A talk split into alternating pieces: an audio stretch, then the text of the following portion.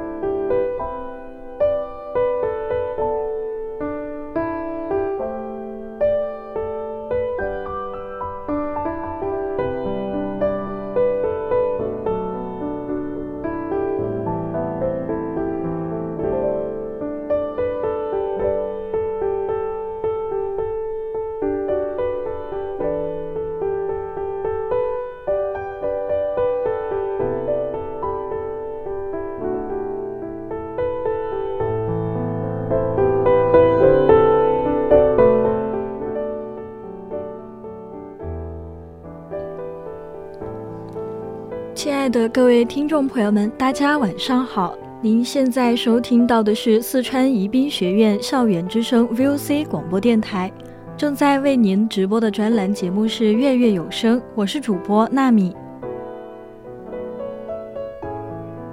大家可以打开收音机，调频 FM 幺零零，收听到我们的 VOC 广播电台。或者打开荔枝 FM，搜索 VOC 广播电台，直接参与到我们的节目互动中。如果你有什么话想要和主播分享，也可以关注我们的微信公众号，搜索“青春调频”。还想获取更多精彩内容，就加入我们的 QQ 听友私群二七五幺三幺二九八，或者私信我们。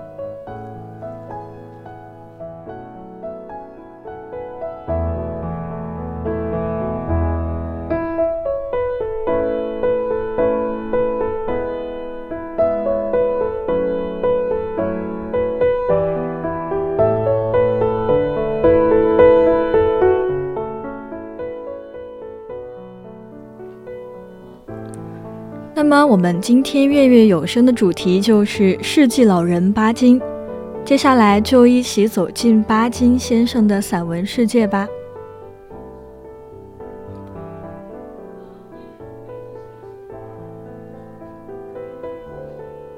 今天的第一篇文章叫《寂静的园子》，没有听见房东家的狗的声音，现在离园子非常近。那棵不知名的舞瓣的白色小花仍然寂寞地开着，阳光照在松枝和盆中的花树上，给那些绿叶涂上金黄色。天是晴朗的，我不用抬起眼睛就知道头上是晴空万里。忽然，我听到羊铁瓦沟上有铃子响声，抬起头。看见两只松鼠正从瓦上溜下来，这两只小生物在松枝上互相追逐取乐。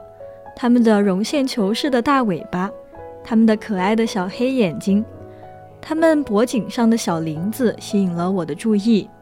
我索性不转睛地望着窗外，但是它们跑了两三转，又从藤萝架回到屋瓦上，一瞬间就消失了。依然把这个静寂的园子留给了我。我刚刚埋下头，又听见小鸟的叫声。我再看，桂树枝上立着一只青灰色的白头小鸟，昂起头得意的歌唱。屋顶的电灯线上还有一对麻雀在吱吱喳喳的讲话。我不了解这样的语言。但是我在鸟鸣声里听出了一种安闲的快乐。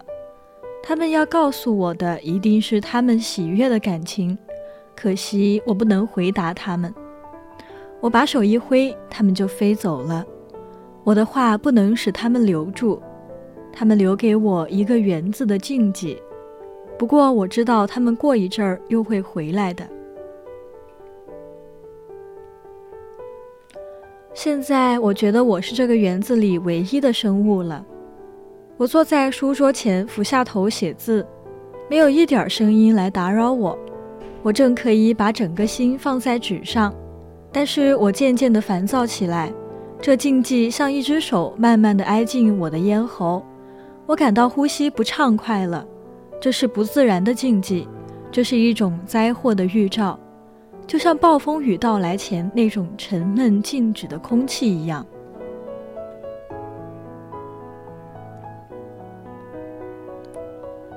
我似乎在等待什么东西，我有一种不安定的感觉，我不能静下心来。我一定是在等待什么东西，我在等待空袭警报，或者我在等待房东家的狗吠声。这就是说，预警警报已经解除。不会有空袭警报响来，我用不着准备听见凄厉的汽笛就锁门出去。近半个月来，晴天有警报差不多成了常例。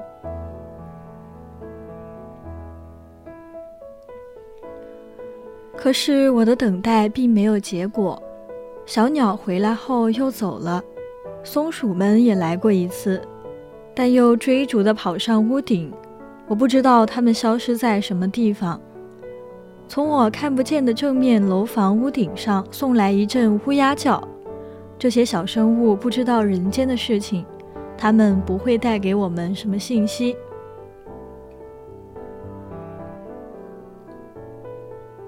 我回到房间，回到书桌前面，打开玻璃窗，在继续执笔前还看看窗外，树上、地上。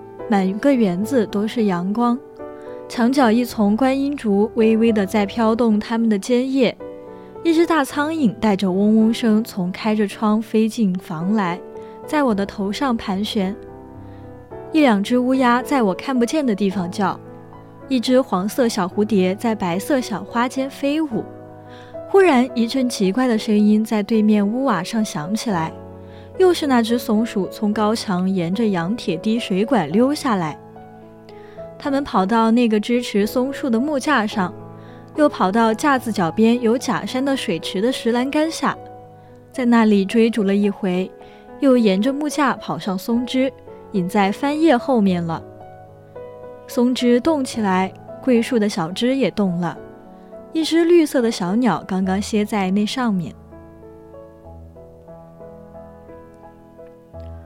狗的声音还是听不见。我向右侧着身子去看那条没有阳光的窄小过道，房东家的小门紧紧地闭着。这些时候那里没有一点声音，大概这家人大清早就到城外躲警报去了，现在还不曾回来。他们恐怕在太阳落坡的时候，那条肥壮的黄狗一定也跟着他们疏散了，否则会有狗抓门的声音送到我的耳朵里来。我又坐在窗前写了这许多字，还是只有乌鸦和小鸟的叫声陪伴我。苍蝇的嗡嗡声早已寂灭了，现在在屋角又响起老鼠啃东西的声音，都是响一回又静一回的。在这个受着威胁轰炸的城市里，我感到寂寞。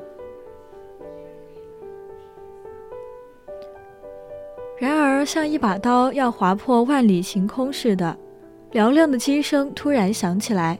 这是我们自己的飞机，声音多么雄壮！它扫除了这个园子的禁忌。我要放下笔，到庭院中去，看那些背背负着金色阳光在蓝空里闪耀的灰色大蜻蜓，那是多么美丽的景象！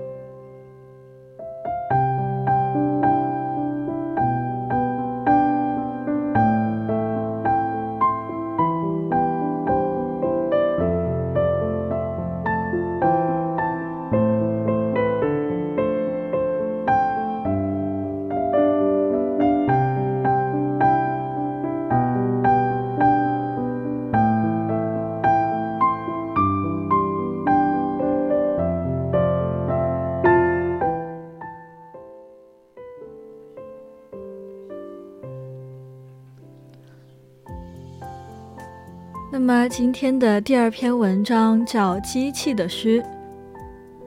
为了去看一个朋友，我坐了一次新宁铁路上的旅客。我和三个朋友一路从惠城到公益，我们在火车上大约坐了三个钟头。天气长，时间也比较长，但是我并没有觉得寂寞。南国的风景的确有一种迷人的力量，在我眼里，一切都显出一种梦境般的美。那样茂盛的绿树，那样明亮的红土。那一块一块的稻田，那一堆一堆的房屋，还有明镜似的河水、高耸的碉楼。南国的乡村虽然里面包含了不少的痛苦，但是表面上他们还是很平静、很美丽的。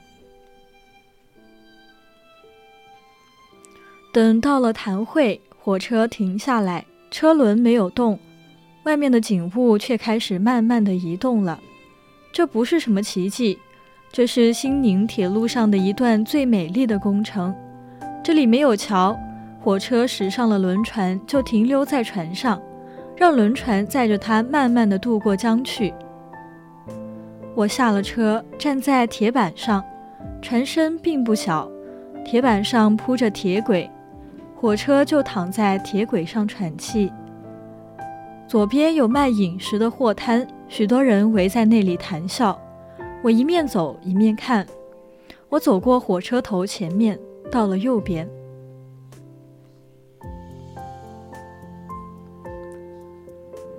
船上有不少的工人。朋友告诉我，在船上做工的人在一百以上。我似乎没有看见这么多。有些工人在抬铁链，有几个工人在管机器。每一副机器的旁边至少站着有一个穿香云纱衫裤的工人，他们管理机器，指挥轮船前进。看见这些站在机器旁边的工人的头昂着的情时，我从心底生出了感动。四周是平静的白水，远处有树有湖，江面很宽。在这样的背景里，显出了管理机器的工人的雄姿。机器有规律地响着，火车趴在那里，像一条被人制服了的毒蛇。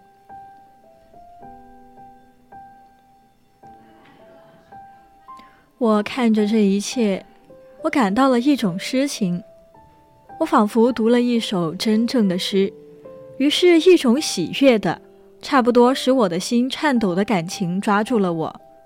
这机器的诗的动人的力量，比任何诗人的作品都大得多。诗应该给人以创造的喜悦，诗应该散布生命。我不是诗人，但我却相信，真正的诗人一定认识机器的力量，机器工作的巧妙，机器运动的优雅，机器制造的完备。机器是创造的、生产的、完美的、有力的。只有机器的诗才能够给人以一种创造的喜悦。那些工人，那些管理机器、指挥轮船、把千个百人、把许多辆火车载过谈会的工人，当他们站在铁板上面，机器旁边，一面管理机器，一面望着白茫茫的江面，看见轮船慢慢的驶进岸的时候。他们心里的感觉，如果有人能够真实的写下来，一定是一首好诗。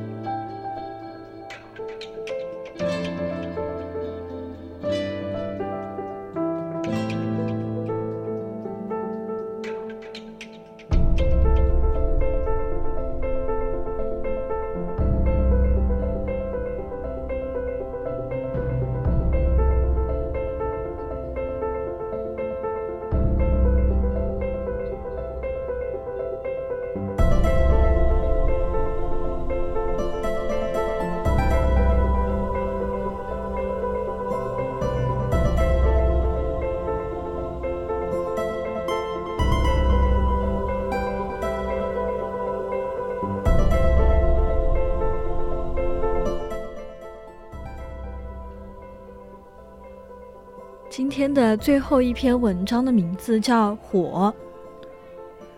我在上海常常看见一些大楼的修建，打桩的时候，许多人都围在那里看。有力的机器从高处把一根又高又粗的木桩打到土地里面去，一下一下，声音和动作都是有规律的，很快的就把木桩完全打进地里去了。四周旁观者的脸上都浮出了惊奇的微笑。地是平的，木头完全埋在地底下了，这似乎是不可信的奇迹。机器完成了奇迹，给了每个人以喜悦。这种喜悦的感情，也就是诗的感情。我每次看见工人建筑房屋，就仿佛读一首好诗。船上只有轻微的鼾声，挂在船棚里的小方灯突然灭了。我坐起来，推开旁边的小窗，看见一线灰白色的光。我不知道现在是什么时候，船停在什么地方。我似乎还在梦中，那噩梦重重地压住我的头，一片红色在我的眼前。我把头伸到窗外。窗外静静地横着一江淡青色的水，远远地耸起一座一座墨汁绘就式的山影。我呆呆地望着水面，我的头在水中浮现了。起初是个黑影，后来又是一片亮红色掩盖了它。我擦了擦眼睛，我的头黑黑的映在水上，没有亮，似乎一切都睡熟了。天空显得很低，有一颗星特别明亮。水轻轻地在船底下流过去，我伸了一只手进水里，水是相当的凉。我把这周围望了许久，有些时候眼前的景物仿佛连动也没有动过一下，只有空气逐渐变凉，只有偶尔亮起一股红光。等我定睛去捕捉红光时，我却只看到一堆沉睡的山影。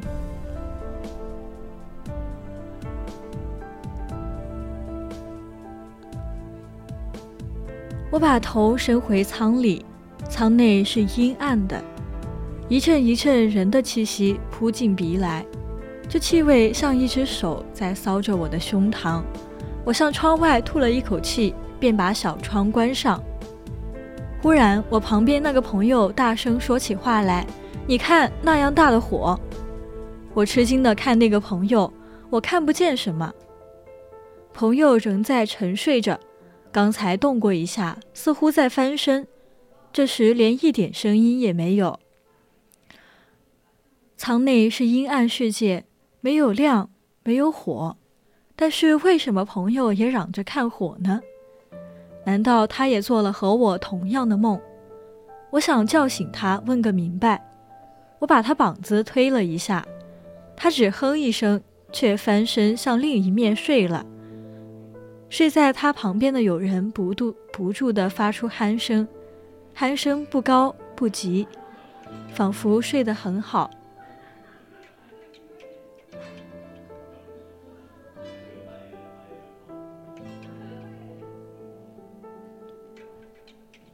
舱外睡着一个伙计，他似乎落在安静的睡眠中。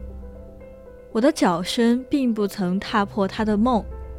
船浮在平静的水面上，水清白的发着微光，四周都是淡墨色的山，像屏风一般护着这一江水和两三只睡着的木船。我靠着舱门站着，江水碰着船底，一直在低声私语。一阵一阵的风迎面吹过，船篷也轻轻地叫起来。我觉得呼吸畅快一点，但是跟着鼾声从舱里又送出来一个“火”字。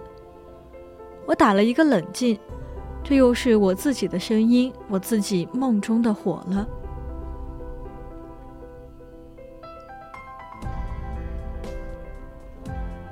四年了，他追逼我四年了。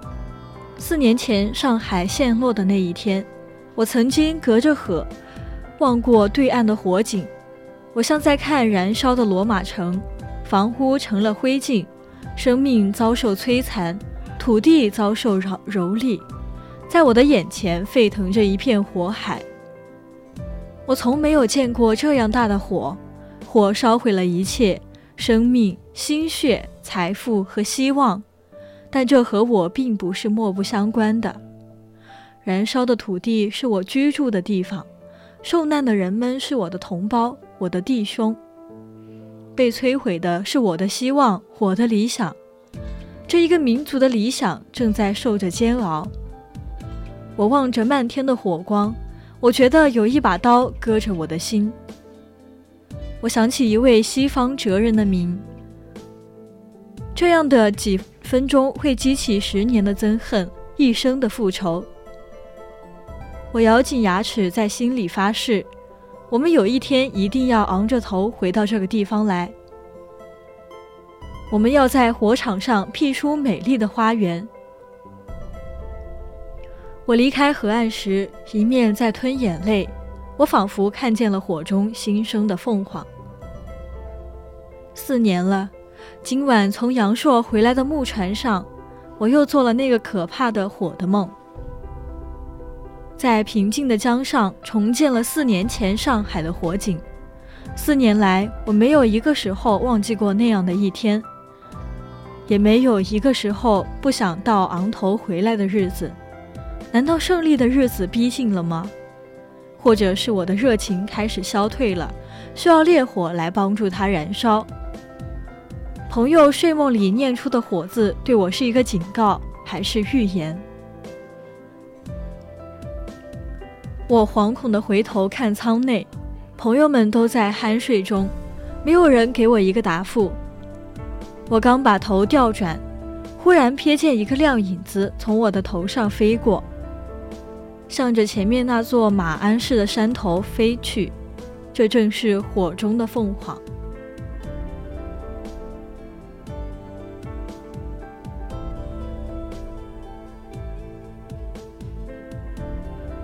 我的眼光追随着我脑中的幻影，我想着，我想到我们的苦难的土地和人民，我不觉含着眼泪笑了。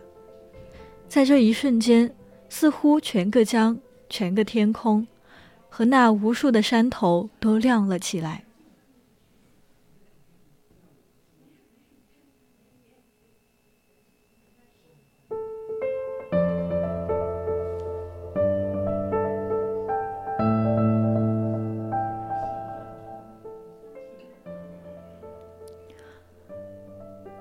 巴金被人们称为世纪老人，是一位诗人王火在《敬寿巴老岁百岁》中写道：“时光如水，巴金是金，真心真爱，深意深情，大智大悟，举重若轻，大作大家，淡泊宁静。”这就是巴金名字的由来。